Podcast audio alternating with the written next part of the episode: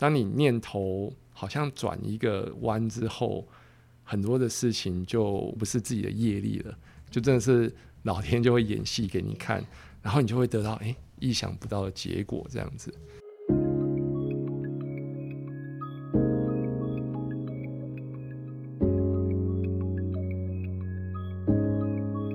人生只有一件事，什么事呢？你的事我的事，以及所有人的人生故事。大家好，我是小唐。大家好，我是丽如。欢迎您收听我们这一集的 Podcast《人生只有一件事》节目。那我们今天呢，邀请到的来宾呢是杨硕美语新闻时事专任讲师邵毅学长，我们欢迎他。各位活学的学长们，大家好，我是邵毅。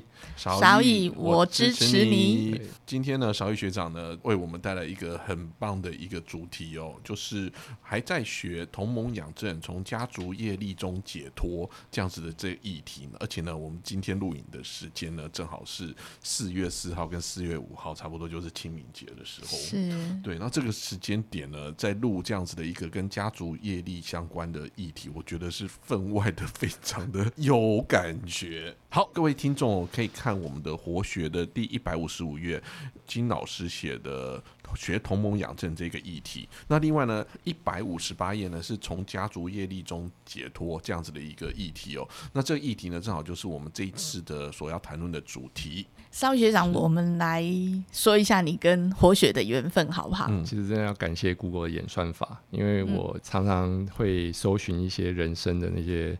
呃，有意义的一些视频。那刚好有一次，就是看到金老师跟樊登老师的一个人生只有一件事的那个 YouTube 影片，然后就觉得非常的不错。然后我就转传给一些呃比较好的朋友这样子。那刚好有一个学生的家长，然后就很好奇说：“哎，你对这个有兴趣吗？”我说：“对对对，非常有兴趣。”然后他就说：“金老师有开课哎。”你有没有兴趣来上？那当初我我以为开课的意思就是说要去上禅修班还是什么的，我脑中就很多画面，然后我就一直问他说是佛学嘛，因为我把佛学想成。佛学这样子，他说没有没有没有，就是一个工作坊这样子，这样的因缘机会之下，然后参加了活学一阶的上课这样子。哦，对，而且听说您在上课之前做了非常多的功课，把老师的活学这一本书反复的复习，然后同时呢，把相关的影片都全部的都看过了一遍。是，就是在上课之前先做一点准备这样子，不止一点了，好不好？非常多好学生，上学长那时候来上课的心情是。带着想提问题，所以你去准备很多资料，对，去备课，就是有对有点职业病备课，然后想说把一些内心的问题，看有没有机会当面讨教一下金老师，这样子跟他请教一下。是，嗯，所以你上了一节之后，你有看到自己的哪一个点吗？其实一阶算是非常自在的过程，嗯。反而是二阶让我有点不自在。老师很厉害的点就是，他可以借着活动，把你平常没有注意到的，我们佛教讲的夜视种子，把它引出来，本性都引出来。对对，然后引出来之后，你就会看见，然后你就会自己吓到，这样子才能够所谓的打开觉察。那从这当中，你才会看到自己说：“哦，原来我这个地方还要再修一下。”例如第二阶的一个红黑牌游戏。对，那简单讲一下，就是会把一组人分成两队。那个游戏的宗旨就是要拿找出赢家这样子。对，那在那个当下，其实我就很开心，要准备迎接老师的称赞。但没想到老师当头棒喝，就说这个游戏呢没有赢家，因为这个加加减减之下，这个产业的呃生产值是零。所以说，虽然你赢了，但是你这个产业也挂掉了。嗯，对，所以当下其实是很不受，也不太开心。但是就是随着时间，随着课程，然后第二天慢慢慢慢自己了解了其中的一些含义，这样子，这个是一个自己看见跟发现。我们常常说，哈，如果你身上没有伤口的话，别人碰到你其实是不会痛的。嗯嗯，那应该是。你自己本来内在，或者是说你自己就有一个点，就是有伤口或是有痛点，别人轻轻一碰，才会引发你有这么大的疼痛。对，那邵玉学长，我我可以就是说，因为您是从国外回来的嘛，就是说在国外求学啊，然后回到台湾来就业，其实您那个视野、国际观其实是都是有的。这样子的一个背景会让你有优越感，或者是觉得自己很厉害吗？当然会有很多的优越感，因为台湾其实。感觉对外国人是相对的非常的友善，而且会把你放在一个很高的位置上来招待你这样子，所以前面几年当然是很享受这个优越感，嗯，但是时间久了又觉得好像假假的那一种感觉，好像也还好，只是。自己好像其实没有那么多的内涵，让人家可以这么的尊重。是，但是就是因为那个身份的关系，那自己反而会觉得，嗯，好像有点不太对劲这样子。所以你在这个活动里面，你看到你自己的那个痛点，就是说，哎，你优越感，或者是那种小骄傲，嗯，是这样吗？大骄傲，大骄傲，是是是。那所以你在二届里面其实是很有收获嘛？的确，对，所以。家庭业力跟同盟养成这两个，也是你在二阶里面看到很深的自己吗？对对，因为在家庭业力这一块，其实大家都会觉得说，西方的教育好像比较个人主义。基本上会活得比较自我嘛，嗯，那在我还没有结婚之前，的确是这样的一个状态，我就把我自己搞好就好，长辈的要求我是很少再放在心上这样子。嗯嗯嗯。当我结婚之后，跟我的原生家庭摩擦的情况之下，我就发现好像这个课题好像还是要去要去修正这样子。嗯。那我自己也看见，就是说原本自己小时候跟妈妈没有处理好的关系。反而会祸延到自己的太太，甚至现在是祸延到自己的小孩，慢慢慢慢演变成所谓的婆媳问题，或者是呃奶奶跟孙子或孙女之间的问题这样子。那所以我就会回头再来看说，哎，到底我是怎么了这样子？所以你把这个认为是业力。没错，可能是妈妈跟你的存在的业力，所以把它递延。对，那我我很想请教邵玉学长，你觉得什么是业力这个名词？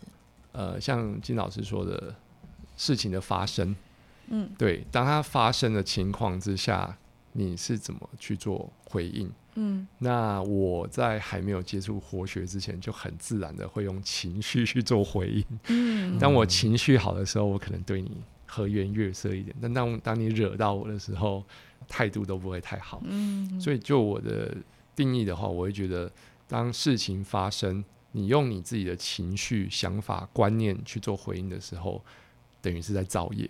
我以前哦，我对于业力这一个名词啊，我个人觉得它似乎就是一个很负面的形容词或名词。嗯，可是到了我上了。二阶、三阶之后，我慢慢的更深的看到，我觉得其实业力它应该是我们生命的连接，只要我们好好的驾驭它，有去察觉，有去看到，其实有时候也是蛮美的啦。就回应您刚刚说的，就是说，哎，你发现你跟妈妈有很多习性啊，被植入的软体，所以你就 copy 下来，就给小孩。其实有时候也没有真的不好啦，只是说不同的时空、不同的背景，要做不同的修正。是妈妈，其实在我们身上也有很多很好的业力，那就是一个生命的连接跟传承。嗯这是我的看到。那我会想要了解一下哦，就是在那个婆媳问题以及这个阿妈跟孙子这个隔代教养的问题啊，到底发生了什么状况？OK，让你那么的苦恼？你可以举一个例子吗？嗯，因为我的父亲算是过世的非常早，然后他就是会把他的一些期望放在我这个独子的身上。结婚之后呢，基本上他会要求我们依照他的生活方式来。来过生活这样子，就是非常传统的一种生活方式。你几点出门，几点回来，然后他会希望我们回来吃晚餐。但是有时候你知道，国外一趟路出去是非常久的一段时间，有时候那个时间真的不好说。然后他当然就是会用他的方式来表达他的爱，他他表达爱的方式就是等我们，等到我们回来，他才会去睡觉。所以那个时候其实是产生我内心非常非常大的一个压力，这样子。对于孙子女的管教，就是毕竟她还是传统的台湾妇女嘛。那虽然是身处在国外，那我我女儿的描述是说，她觉得学校的教育好像跟阿妈的教育有点不太能够相容，这样子。因为国外是相对一个开放的，不管是呃，我们讲的知识，呃，上面或者是行为啊，并没有像东方这么的传统这样子，所以它会产生一个很大的一个矛盾，内心会有一个很大的冲突。那他这样描述，就让我想到当年我在念高中的时候的我。好像也是有经历过这一段，所以我才想说，哎，当初没有处理好的事情，怎么又历史又再重演了一次？因为这样的关系，所以我就对这个课题就会慢慢的再去深入了解。你在高中的时候发生什么事？印象最深刻的分享一下。高中就是我会跟我妈妈说，呃，我跟我同学出去，我不知道我几点会回来，所以你不用等我这样子。我就跟他讲一些自己的歪理，就是说，现在晚餐对我来讲就是把肚子填饱。这样子而已，但对他，当然老一辈都会对晚餐赋予了很大的意义，就是家庭可以大家聊天啊，干嘛的。我就说，呃，不要本末倒置，我们要把事物的本质把它体现出来，就是把它吃到饱。重点是吃饱，不是说大家要一起聊天干嘛的。我有我自己一套歪理这样子。那当然他也是没有什么这样太大的办法。对，那个少乙的妈妈是很重视大家坐在一起吃饭的那一种。对，非非常重视仪式感，这样，所谓仪式感这样。也只有这个时候才看得到小孩啊。嗯，的确。对，所以你那时候就会逃家吗？看书上他说清理家族业力的三把钥匙嘛，接受、尊重跟感恩。但我我自己的应对方式是。不受叛逆跟骄傲这样子，对，但就是变成说我唯一生存的办法就是我一定要活得比自己的妈妈还要大，嗯，然后我才有办法摆脱他的一个掌控这样子，嗯，所以所以当初应对的方式，他们是用叛逆的方式，你叫我往东，我就一定往西。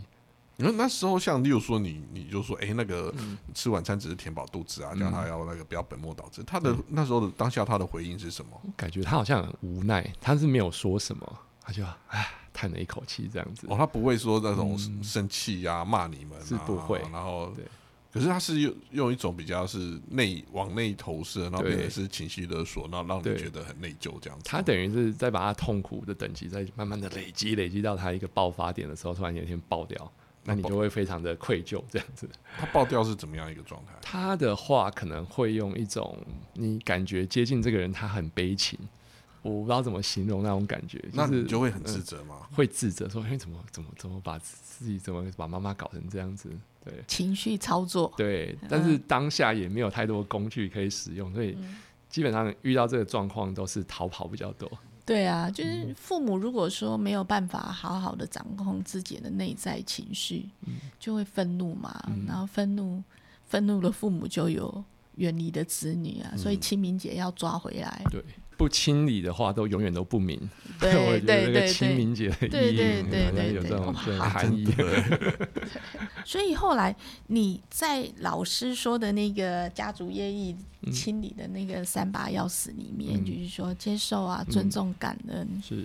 对之后你就看到自己这样子的问问题，那你有做了哪一些事吗？我们在二阶中当中有讲到亲密关系嘛，就是自己跟父母，还有跟自己的另一半，然后很大的问题就是我们常会物化对方，我们会觉得，哎，你是我妈妈，你怎么会不了解我？你是我妈妈，你怎么可以这样对我？的那一种一个 assumption，一个先入为主的一个观念在里面。但是老师就会教我们说，你要对对方产生好奇。今天你的妈妈这样子，你要去了解她的一个生长的背景。那我的母亲是生长在一个非常传统的一个屏东的乡下，嗯。然后家里面她算是长女，所以说我相信她也承受很多来自于我。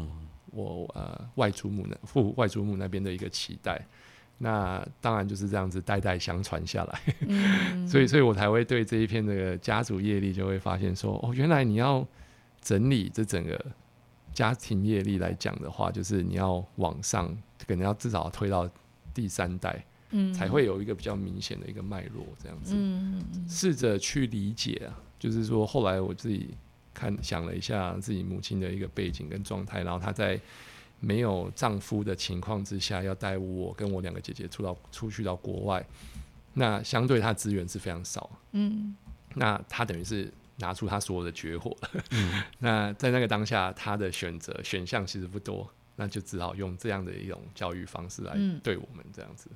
对，所以所以这样，但是这个是回过头来看才才有办法理解。所以妈妈现在有稍微跟你跟小孩的关系有稍微好一点点吗？有好一点点，对，只是活血很妙的地方。那我们自己在转的时候，跟我们关系处不好的人也会开始转。就是默默的，没有透过言语，但是当你心里开始在想这件事情的时候，其实那个改变是有感的，会感受到。嗯，这个我也有很深很深的感受，真的是假意，不需要真的去做什么，你只要从自己的内在去改变，你看到自己的努力，认同自己的付出，那个力量就自然的就跑出来，然后周围的人哎，就无形之中就会。稍微有一点改变，哎，这样我会很好奇，就是少姨跟母亲的关系，现在的改变啊，是因为你一开始的时候，你有做的什么样的一个调整，或者是不一样的地方吗？那这个就要连接到二阶的一个写信给自己父亲的那一段，对，那一段也是很神奇的一段。当下的那个情境就是说，金老师要我们写信。不管是你要对父亲讲的话，或者是你在写一个跟父亲对话的剧本，那你就很快速的写，不要有太多的想法，嗯，就是要快，重点就是要快，嗯。那在那个当下，其实我对我父亲提出非常多的问题。比方说，哎，为什么小时候总是打骂教育？然后为什么对我们对我这么严格？对对姐姐好像就相对就还好这样子。那在那一个活动当中，我自己得到了解答这样子。因为有那一个很深的感受，所以在回头头来看书的时候，呃，金老师也用他自己的例子嘛，接受、尊重跟感谢。他是说，接受自己有父无母的人生，尊重父亲英年早逝的命运。以及感谢父亲人生的缺席，然后可以活出全然的自己。那因为有经过这样的一个过程，因为我小时候也父亲也是大概九岁的时候，我九岁的时候就离开了。一开始是不受啦，就觉得因为为什么别人都有爸爸，而我没有，就会觉得有一点点小自卑感这样子。基本上很难尊重。我觉得为什么别人爸爸可以活这么久，为什么我的爸爸那么早就离开？那变成说很多事情我要自己去。面对要去处理这样子，所以这个也是到后面一路这样再往回头去拼凑，才发现说，哦，原来我现在对自己的一些，比方说我想要读的科系啊，或者是我想要做的工作啊，有这么大的自主权，基本上都是因为我父亲英年早逝。所以才有让我可以真的活出全然的自己，要不然其实我跟很多学生在谈，我说你们未来想做什么？学生讲说，就他们没有太多想法，只是因为父母亲是医生，所以他们就只好读医科，或者是工程师就读工程这样子。他们自己其实没有太多的选择，这样子跟父亲的关系就是接受、尊重跟感谢，但是需要一点过程，然后一些发生，然后才有。办法有这样的体悟，那这怎么样子回应到跟母亲的互动的改善？如果因为父亲的缺席造成了我是一个孤儿，那我应该要去同理自己的母亲，她也是一个寡妇。如果今天假设我是我的母亲的那个角色的情况之下，我要怎么样带大这三个小孩？我的做法有没有可能会比他更好？对我有这样想过。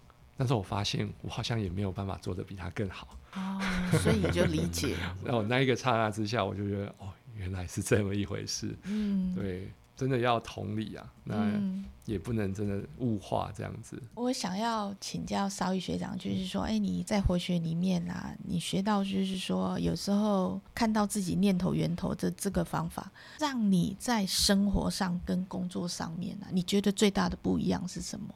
我们人通常会想要去做一些控制，嗯，感觉看到那个状况发生的时候，会过度的介入。一阶老师有讲到说，呃，老天演戏给你看，嗯，对，那我就带着这个观念回到家里，就很妙，就是呃，我就发现我的儿子跟女儿他们在抢遥控器。那那因为刚上完课嘛，那个观念还蛮热热的，热腾腾的在脑海当中，想说来测试一下金老师讲的到底对不对，我就不介入。这次我就选择不介入。以前的话，我就会说，哎，哥哥你要让给妹妹啊，因为妹妹年纪小。通常结果就是哥哥不高兴，哥哥觉得爸爸偏心，凭什么我年纪大要让妹妹？嗯，那我这一次我就选择不介入，我就当一个旁观者，我想看看到底要演什么戏这样子。后来就很奇妙，就是当然哥哥当然就是站着那个遥控器不放，妹妹就会吵。那我们我跟我的太太都在旁边看，然后这时候呢，神奇的事情发生了，就是看了五分钟之后，哥哥居然把遥控器拿给妹妹说：“你去看你自己想看的吧。”哎呦，对，就很他可能也有感受到我们没有过度介入，所以他就知道他那个当下该做些什么了。哦，对，所以所以就是很神奇的，对，一上完一届之后的一个一个看见，就是真的发生在生活当中。像老师说的，当你对这个问题产生出一个答案的时候，你又同时又创造了另外一个问题，对，然后你要再继续再去生一个答案，在一个问题，那个就是一直不断的循环这样子，对，像一只老鼠一样，不断的在那边转啊转，对对对。所以看到那个念头的源头，其实就是可以让自己很舒服，嗯，不用因为解决而问题而制造问题。那在工作上面呢？同样也是发生在一阶结束之后，我们有一个课程叫做双联学位，等于说在台湾念完高中，但是同时除了读那个体制内的课程之外，还要呃用周末时间去上美国高中的课程。那我是在这一个等于在这个 program 里面教，就很妙的是，那一个学校的主任，他通常他做事并不是太 organize，他常常会跟你说，哦，今天要上课，然后突然很临时的跟你讲，我们在一阶有学到臣服嘛，那我就当时就是回去之后就遇到了这个状况，他可能礼拜四要上课，礼拜三跟你讲，然后礼拜四当天又跟你改时间。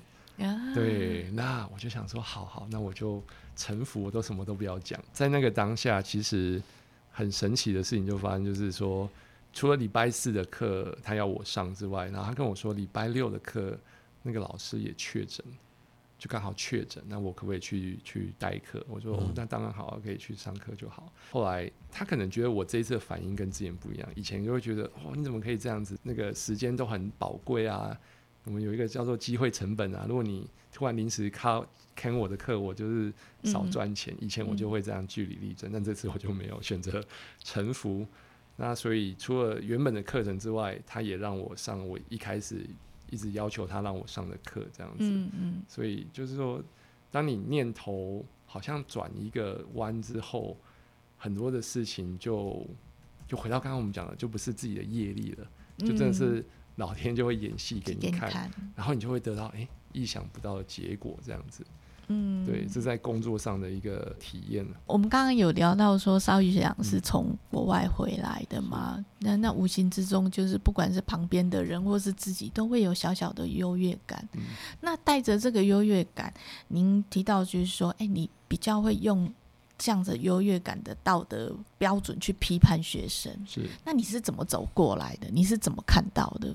我也有在小学教书嘛，那小学生相对单纯，就是你大声吼他，他就会吓到。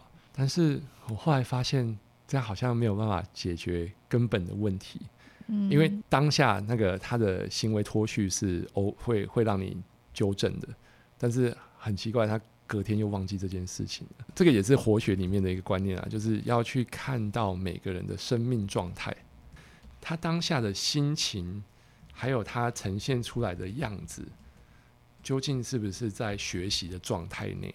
当然，我们教书教久就知道，很多学生很容易分心，或者是他会有一些情绪的波动。那很显然，他不在状态内。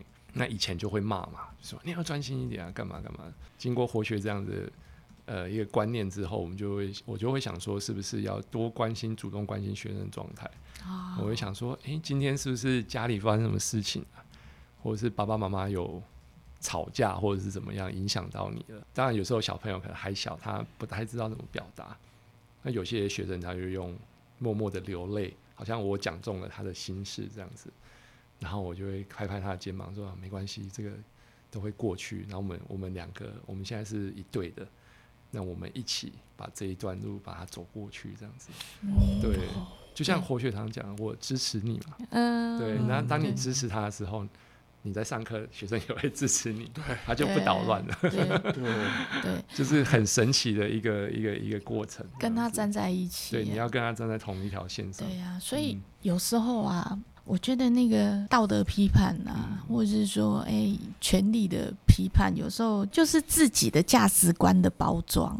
然后说这个是道德观，或者是怎么样，其实都是自己的那个价值观下去包装。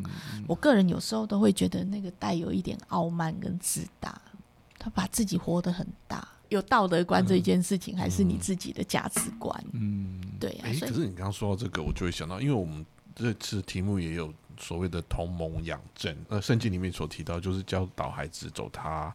当行的路嘛，到老也不偏离，那就变成说，这个其实也是一个价值观跟道德观的关系啊。就说小朋友如果今天没有走在对的路上的话，你还是希望能够把他导正回来。可是刚刚的说法里面又会变成说，哎，我是要陪着他、支持他，然后尊重他的发展，这两个会会有冲突吗？我觉得不会冲突。其实你在做这一件事情的时候，嗯，你就把自己做好。身教是最好的教育，教育无他嘛，嗯唯有爱跟榜样啊。嗯榜样其实就是一个很很好的身教，父母的身教，然后老师的身教，还有整个社会的教育，其实它也就是一个大的身教。金老师在《同盟养真》这里面有提到，就是说，呃，小小脑袋瓜嘛，那时候可能六岁七岁还还会开始发展嘛，那会觉得说开始乱想。然后有时候想的对，有时候想的不对。嗯，生命的坐标会乱放。比方说师长或者是家长看到自己的小孩子生命的坐标或者是想法有稍微放错地方的时候，可能就是要跟他讲一下，哎，这个这个做法可能不太对哦，你要你要再再调整一下这样子。嗯，对。那在以前农业社会或者是我们所谓大家族的年代，这个是比较容易达成。很多像爸爸妈妈或爷爷奶奶、叔叔阿姨这种。男男女女，他会随时跟你讲这个事情，好像不是这么正确。那同时你又有样子可以看，你会看到说，哎，今天这个人好像很傲慢，然后他很怕他，可他下场不好，哎，或者说你有看到另外样子，就是他处处吃亏，但他后来接受人家的表扬了。那个状态之下，你很清楚的看到什么样性格造成什么样的结果。现在可能就真的是比较困难一点，小家庭，然后对啦，有样子看，就是看到爸爸妈妈每天都很累，躺在沙发上面划手机这样子。对对，但所以所以就是需要更多的这种生命教育的课程来启发我们这样子。然后回应小唐学长的疑问，就是说看起来好像有冲突，其实它是有一个过程。就是说，当一个人老师，比方说我们当老师，我状态不好的时候，我没有办法告诉我学生说你状态要调整好，嗯，因为他看到的那个表象就是老师在大吼大叫，老师在宣泄他的情绪，所以当我跟跟学生说你哎你的这个状态可能要稍微调整一下，在那个当下我的状态必须是要是好的正常的，他才有办法接受，要不然你你自己都做不到，你你他怎么会？会会照你的话去去做这样子，它等于是有一个次第吧，有一个先后顺序。嗯，那当你调整到关心他的状态的时候，他其实是很容易接受到你的关心。对对，然后就后面可能就会稍微比较顺一点这样子。对，嗯，好羡慕邵玉学长的学生，没有没有这么好的，还在学还在学。好，邵玉学长。啊，您是那个英文老师哦，接触了不少西方的哲学。那这样的话，活学这个课程哦，就是会感觉上是比较偏东方这边的观念哦。那这样的话，这活学课程怎么样子能够植入到你的心里面？会不会有冲突呢？从小就是在国外接触的，大部分都是西方的思想，然后说真的，也对东方的传统教育会觉得有点过时了。我觉得 old school 或者是。很 old fashion 那种感觉。嗯，金老师在引导的之下，才发现说，其实我们人类很多的大智慧啊，都都隐藏在这个我们所谓的东方的经典当中。但是就有一次，也是在呃搜寻 YouTube 上面看到金老师在讲那个金刚经》啊，嗯，但是他不是在重视那个怎么解释这段经在说什么，而是他是把那个整个当初佛陀或者是那个整个历史背景交代的非常的完整。嗯，那我就会觉得说，哎，这个方式是我可以理解的，然后很清楚的看到说，哦，原来你要接触一个。佛法或者是一个道理之前，你的心你必须一样，像刚刚讲的，要打开自己的察觉，嗯，不然永远你总是在好像在阿听阿瑞，你还是听不懂啊。因为佛说他的，然后你你的心执着你自己的，那当有这一个过程让你看到了之后，他讲的东西就很容易就进来了。对，那像《论语》也是嘛，最近也是有在看樊登老师讲的《论语》，嗯，也是大概用这样类似的方式。就把孔子当初的时代背景，呃，还有每个弟子的个性交代的非常清楚，你就会发现说，哦，原来孔夫子当初在那个当下会讲这句话，是因为对应着他学生的个性，那整个经典就好像活过来了，所以就变成说，我们可以应用在我们的职场，应用在管理学上面。应用在自己跟学生的一个应对方面，这样子就是整个好像活过来的那种感觉，就触类旁通，就通突然间就都懂了，对对对，所以完全就没有抵触，就完全没有抵触了，反而会觉得哇，这真的是大智慧。有一个效应叫林迪效应嘛，嗯，就是说这个东西它已经存在两千年了。就表示说，它之后再继续存在下去的机会是更大的。对对，那那我们看一下中国的那个经典，其实都超过两千五百年。当然，圣经也是啊，圣经也是距离现在两千多年。嗯，那他们讲的其实都是一样的东西，都是一样的。对，就是还是要回到自己找生命的答案，这样子。好，谢谢邵毅学长跟我们的分享哦。总结刚刚我们所分享跟讨论的内容呢，我们在这边呢就收敛成三点的关键思维。第一点就是理解、尊重上一代，然后化业力为愿力，如此才能让感谢的力量源源不断的发生。那第二点就是不要站在道德的制高点去评判小朋友。而是呢，要去观察这个学生现在的生命的状态，用更多的同理心来看待这个时代成长的小孩，这个真的是很重要的一件事情。